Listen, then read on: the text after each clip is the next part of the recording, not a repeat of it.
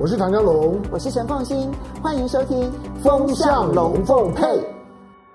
好，雅虎 TV 的观众，大家好，周末快乐！好的，这个周末呢，因为今天礼拜天嘛，二二八，二二八呢就是大家的放假的日子。我也不晓得多少人看视频，不过先跟你说，因为元宵节已经过了哈，那就二二八假期快乐吧。因为二二八假期，二二八理论上来讲是个是个是个好像悲伤的日子啊。不过现在大家都过得挺欢乐的哈，因为刚刚好是一定是搭上了搭上了春春天。那因此，二八呢，充满了春的气息，是赏花的假期，又是农历年呢，觉得呢放假放得不过瘾的时候的一个修补。好，总而言之，不管是昨天、今天、明明天，哈，这三天的时间呢，大家都在都在休假的时候呢，好好把握。那今天呢，聊点，嗯，我们我们我们先，哇，不聊不聊今天，不聊昨昨天，我们聊一下，估计大概在两个半月之后呢，你会你会关注的新闻。呃，距离今天大概大概八十一天左右，八十一天之后，那呃，中国大陆呢？中国大陆在在去年发射的对着火星呢所发射的，用长征五号运载火箭拉上去之后，向火星投射的中国第一个向火星投射的这个这个航天器。叫天问一号，以后呢，对火星的探测就是以天问为名的天问系列，就像呢，向月球探索的叫嫦娥为名的嫦娥系列。嫦娥只要升空了，就是往月球去。下个阶段来讲，就是载载人登月了。这中国下个阶段的探月计划。可是去年底的嫦娥五号，我们已经恭喜过了，因为嫦娥五号它毕竟代表了。不只是中国的中国在探月计划上面的一个新阶段，绕落回的三阶段的完成，而且是过去十五年当中对于太空探索经验当中所有曾经夸下海口的几个国家里面唯一按部就班落实的绕落回中国完完成。下个阶段呢，就载人飞飞行，那载人呢，就是说呢，登陆月球。毕竟载人登陆月球这件事情。呃，在阿波罗系列回来了之后呢，已经已经有将近五十年的时间，没有任何人类呢登陆过月球，所以这一次的载人登月呢，当然也是高度的瞩目。不过不要因此忽略了，就是天问啊，天问，天问作为未来，因因为刚刚讲的天问一号是中国对火星呢所发射的第一个，第一个，第一个这个就是说呢的航啊这个航天器，尤其在今天二八嘛哈。那四天前，二月二呃二月二十四号五五天前，呃二月四号那一天的早上，呃天问一号呢已经已经不只是到达了火星的火星的外围的停泊轨道，因为那个停泊轨道是个椭圆形的轨道，这个椭圆形的轨道它有它有就是说呢近火点跟远远火点，就是最靠近的火星的火星的这个远这个近火点。大概距离火星的地表只有两百八十公里。那如果是远远火点，因为椭圆形的轨道比较远的地方，大概距离火星的火星的地表大概有五点五点八万五点八万公里。好，所以它的那个椭圆其实还蛮大的。但不管怎么讲，这个呢，这个停泊停泊轨道是未来所有的向火星呢所投射的航天器到了火星之前的时候，尤其初步探索的，大概都会在这地方停留。那绕绕绕着火火星呢绕一绕。天问一号已经到了，而且已经呢，已经完成了第三次的轨道修正，所以它现在呢，在这个停泊轨道上面呢，现在是很安稳了。开始呢，把它的照照相机那的打开，开始呢，也开始拍摄，同时呢，也传送了火星的地表这个火星地表的画面，尤其是对于天问呢即将要要降落的降落的这个这个这个区块，那大概做了很密集的探索，为降落呢做准备。那天问到火星很难吗？对了，就是说火星是是所谓的八大行星、九大行星以以呃九大行星里面距离地球最近的一个星体，也是我们人类有关于外星人、有关于有关于就是说幽浮的各种的想象的来源，因为它离我们近。那因此呢，你你你你总会觉得好像对它有某种的神秘色彩，它不是这么的这么的可望而不可及。月球距离地球才三十八万公里，是这么这么近。可是呢，火火星的那个探索的级数呢，就是突然间呢拉了一阶了。要把一个在地球当中的飞行器啊，要要丢到火星上面啊，有多难？我们举个例子吧，呃。人类呢，有史以来到现在为止，世界各国把自己呢所发展的航天器，不管是自己发射的，或者是拜托人家发发射的，那丢到丢到丢向火火星，前前后后，前前后后呢，丢了丢了四十九个，丢了四十九个，你你知不知道？你知道成功的有有有几个？就成功的到了那个那个那个轨道还能够还能够运作的，成功的只有二十个。所以到现在为止呢，丢了四十九个，成功二十个，成功还不到一半呢。好，但是这是中国第一次，中国第一次就就我还我我我还不能说成功，因为它还没落地啊。就大家在在在等落地，现在呢，其实已经可以开始倒数计时，最少对我来讲是开始了。呃，因为几个月之前，当火星呢到到达了地球的近地点之后呢，地球上面有三枚的火箭呢同时在升空。升空了之后呢，同时三个国国家，那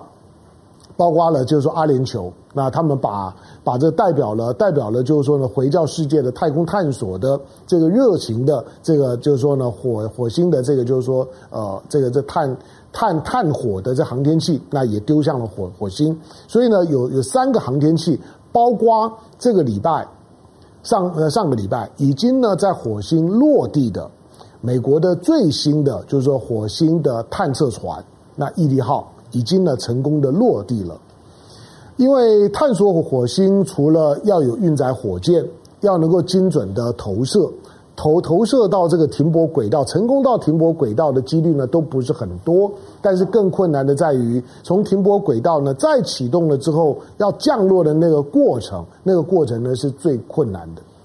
好，那它会要要抗高温，要抗震。那降落了之后，你这个这个还要能够呢，呃，持续的运作，能够呢达成它的探测的目标。基本上对火星的探测，无非呢，第一个生命探测跟资源探的探测。生命探测就是要知道呢，火星到底有没有曾经存在过？呃，不要说什么外星人或火星人了，有有没有过一些的、一些的、一些的生物？包括了像是细细菌啊、真菌啊这一类的这种的急速的微生物有没有存在过？这种在土壤当中的挖一挖呢，分析一下是可以看得出端倪的。第二个就是说它的资源，把土壤挖一挖之后呢，一定要想办法去分分析一下这一次的毅力号，因为美国呢对于火星的探测，美国对整个太阳系的探测，呃。包括呢，它它最最早的这个就是说呢，探测器已经离开了太阳系了，已经离开太阳系进到了浩瀚的宇宙。中国是后起之之秀啊，中国当然在太空探测上面呢急起直追。好，那因此呢，天问一号呢是第一次呢离开呢离开呢地球的引力，开始进到了就地球以外、地球系以外的探索。这对于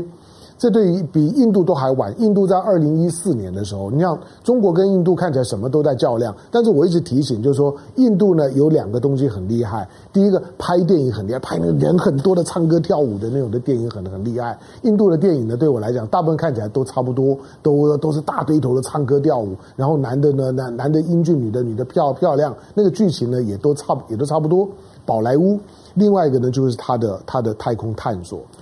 那印度呢？对于太空的探索，呃，经常印度呢当然是抱虎平和平和式的啦，他他是不太踏实的，他对月球的月球的探索不太积极，甚至于失败。可是呢，他在二零一四年就已经把一个探测器呢丢到火到火星了，所以比中国呢还还早了七年的时间。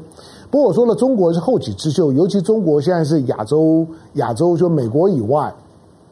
在做呢太空探测，大概是最成功的是龙头的角色。因此，这一次天问一号能不能够成功的在火星落地，对于现在天问一号所设定的目标是所谓的绕落巡，巡就就是呢让它在火星上跑。天天问一号呢是不回收的，就让它以后，它就是它不是火火星人。它是它就是在火星上面呢定居的没有生命的探测器，它会持续的在火星上面跑，跑到有一天呢它跑不动为止。那天问一号，呃，这这一次的这一次的探索呢，当然承载了中国人很大的期待。去年去年年年底的时候，我们说中国达成了三个非常重要的呃战略目目标。那其中呢，其中一个是 RCEP 的签署，另外一个呢是中欧的全面的投资保障协定。但另外一个呢，大家比较少谈到，非常重要的是嫦娥五号。就嫦娥五号呢带了月球土壤回来，嫦娥四号呢是落到了月球的背面。那那个呢也有技技术难度。那嫦娥五号呢是落到了月球上面，把土壤带回来。好，但是今年今年最重要的就是看天问一号成不成功。现在就在倒数八十一天。好，那天问一号所所代表的不只是呢中国的探索，或者是亚洲的探索，那包括了就是说中国中国是怎么怎么看天问一号的？你光看中国人取名，大概就知道。嫦娥啊，天问，嫦娥或或许外国人还懂一点，就一听到嫦娥就哦，大概可能听过那个故故事，中国人的中秋节，那这个呃。中秋节就是呢，传说当中呢有一个叫做嫦娥的女女生，那当年呢，因为因为因为要要要要规规劝她的她的她的老老公，老公不不听了之后，那她就呢吃了这样的一个不老的仙丹，就飘啊飘啊飘飘到月球上面了。这嫦娥的故事，西方人是懂一点，可是天问一号的天问那两个字，老外就不懂了。相反的呢，天问呢，因为呢，因为翻译了，翻译了，呃，用用拼音拼出来之后，你知道它拼出来刚好是刚好是台湾。天问呢，那个这这两个字呢，呃，拼音拼出来之后呢，天问一号就变成是台湾，然后呢后面是 one，所以呢，你看它当初在发射的时候，很多人不明就里呢，还以为是台湾呢发发射了往火星的这样的一个一个探探探测船，而且是台湾 number one，没有那个是天天问，天问是。是呃，他的典典故当然就是屈原了。好，屈原，嗯，哎，呃，现在已经已经已经二月底了，嗯，过完元元宵节之后，下一个呢就端午节啊，端午节你就会碰到屈原。好，那屈原的屈原的天问天问一号，因为屈原写的写写的诗里面，大家大家对天问，你可能知道天问的是屈原写的，但是你读过你读过天问吗？天问的那个诗很长很长，非常长，它基本上像像是一个。一个一个带有哲学思考的古代的诗人，他在喃喃自语的在在问，在问我我为什么在这里？我是谁？啊啊，怎么的？怎么这个时间跟空间是怎么创造出来的？宇宙为什么是这个样子？在没有宇宙以前的时候呢？是什么？他在他在他在发发出。发出有关于人对于呢，对于呢宇宙的万事万物的最核心的、最原始的探索的问题，称为天问。所以呢，天问呢不只是屈原的诗，而是那个诗本身的本身呢开头的那一段的抽象性，也代表了中国人呢对于宇宙的宇宙的思考的一个早期的比较带有一点点文学气质的诗情画意的起源。所以用天问其实是很棒的。好，但是呢，天问一号呢，它真正的如果在八十一天之后，天问一号落地了，正常运作了，那我觉得二零二一年这一年的定位的坐标就就出现了。如果像毅力号一样成功的落地开开开始跑，如果天问一号也成功了，它象征的。就是过去有关于火星的探索的话语权，几乎都在美国的手里面。所有有关于人类对火星探索的 agenda，过去呢都是美国设定的。美国在告诉全世界，在告诉所有的人类，呃，我们下一个阶段呢，我们要到火星干嘛？在下个阶段呢要干嘛？总而言之呢，总是已经画了一个图像，那个呢。那个那个图像呢，就是呃，美国要代表的人类要把人类呢移民到火星上头，所以它不只是对于呢火星到底有没有生命，能不能够住人，能不能够耕作，安不安全，以及呢火星有没有足够的资源，不只是让呢能够带回地球，将来带回地球用，比如说美国的美国困扰于稀土，搞不好在火星上面它什么通通有了。那美国在这方面探索的进步，使得美国呢几乎呢好像所有地球以外的太空的资源都等着美国去开发一样，它没有竞争对手。可是当中国来了之后呢，那个竞争对手就出现了。所以天问一号如果在八十一天之后成功的落在火星上头开始运作，它在告诉你太空经济的时代就开始了。或者大家都开始呢，对于太空资源的开采、使用、那分配、所有权等等的问题，就会开始呢进入到了非常复杂的强权政治的讨论，它就会是变成是一个新的国际政治跟国际法的课题。这在过去呢是不存在的。过去呢，美苏两强的时候，对太空的探索不会呢达到呢这种的水水平。尤其俄罗斯的经济状况呢一直在在在下滑，他没有能力去做这件事情。但中国上来，那你或许也好奇说啊，中国到底是砸了多少钱？当然是估计了，因为美国或者说西方国国家啊，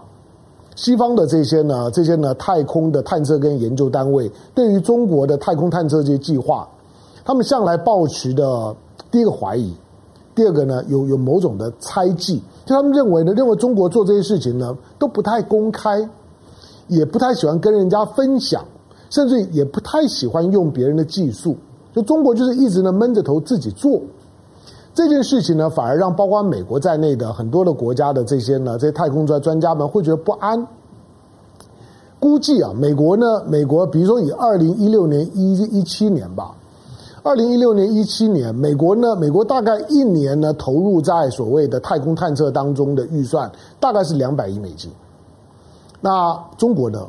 中国大概已经已经超过了一半。中国大概估计，他们估计大概最少在一百一十亿美金。不过中国的因为因为的这个 PMI 指指指数啊跟美国不一样，呃，所以。所以呢，以以这个实实质购买力指数平减了之后，中国呢可能投入的这个这个呢金额呢可能要来得更高一些。总而言之，中国呢在太空太空的探测上面来讲，中国表现了比较大的企图。所以美国的国会里面，它有一个美中的美中的经济的关系委员会。那这个委员会呢，他们就曾经评论过，他们认为呢，中国对于太空的探测。是带着呢，带着军事竞争以及呢，以及战略意图的。但你说谁没有啊？都都有。我觉得这这种的这种话语权，就是说，你有时候必必须要回头去反问讲话的人说：“那你不是吗？”意思就是说，我们常常听的这些西方媒体、西方的政治人物指着中国、指着哪哪个国家骂说：“哎，你们在干什么？干干什么？干什么？你们在做什么事？”说别有居心。好，那这个时候其实最合理的方式，那就反问一句说：“那你不是吗？”你难道告诉我说，你所有的太空的探测都都只是像在玩 online game 吗？不是，他当然更在更在掠掠夺资源。八十一天之后啊，如果如果天问落地，我我认为未来人类呢对于太空的思考，以及呢国际政治呢处理呢太空竞争这一块，将会彻头彻尾的改变。其实这个改变呢，在二零二零年、二零一九年已经可以闻闻得到。你你可能没有，你可能不记得。特朗普虽然只做了一任，可是呢，特朗普呢成立了太空军，他特朗普呢成立了太空司令部。他的太空司令部虽然并不是要发展什么太空武器，还没有到那个地步，而是把呢美国的军方的资源当中有关于太空监测以及其他国家的太空发展，那成立一支呢一支专属的部队，成立了太空司令部啊，成立了太空军。第二个就是说呢，在二零二零年的时候呢，特朗普在卸任之前的时候呢，特朗普呃提出了一个继一九六零年代呢，在联合国体系下面呢提出太空法之后的另外一个呢，一个呢呃，你可以说附带性的，就是衍生出来的法案。这个这个法案的名字好像叫做 Adamis，好像叫做 At Adamis，叫做阿提米斯吧，中文翻译好叫做阿提米斯。这个呢，Adamis 呢，就是呢，鼓励呢各个国国家呢来加盟，来跟我签签这个呢 Adamis 协议。这个 Adamis 协议啊，就玄机就很多了。你知道这个 Adamis 协议它里面隐含的就是说，美国不会接受太空的资源是无主资源这件事情。换句话说，你不要告诉我美国说太空的资源是没有主人的，而且不可以有任何国家宣告对于地球以外的其他的太空资源拥有所有权。对弱势的国家来讲，当然希望这样做了。就像在大航海时代之后，那强强权国家呢达成了一个不错的默契，就是对于南极大陆，地球上面任何国家，不管你再强，国际法当中不允许任何一个国家宣称南极有任何一块土地是属于你的。换句话说，南极这个土地，南极的资源，它不属于任何国家，它基本上面是全民共有的。那太空呢？美国是不准备呢把所谓的南极条约应用到呢太空法上头，所以他在告诉你，就是说我美国先来的时候，我先占了，我先开采的时候就是我我的。所以未来呢，强权国国家宣称了自己拥有某一个星球或者某个星球当中的庞大的土地跟资源，照美国现在的在运作的逻辑来讲，他就是准备这样做的。那你说从中国的角度来讲，从其他的竞争者的角度来讲，压力大不大？第一个，中国当然非加入竞争不可啊！我在我在地球上面，就算我超越你了，就算呢，二零二七年、二零二八年我 GDP 比你强了，就算到了二零四九年我的军事力量比你强了，可是如果我失去了太空，那有什么意义？中国一定会呢投入呢太空竞争，这件事情是确定的。所以，如果天问落地了之后，美国会更有警觉的知道。以中美为主架构的太空竞争，甚至未来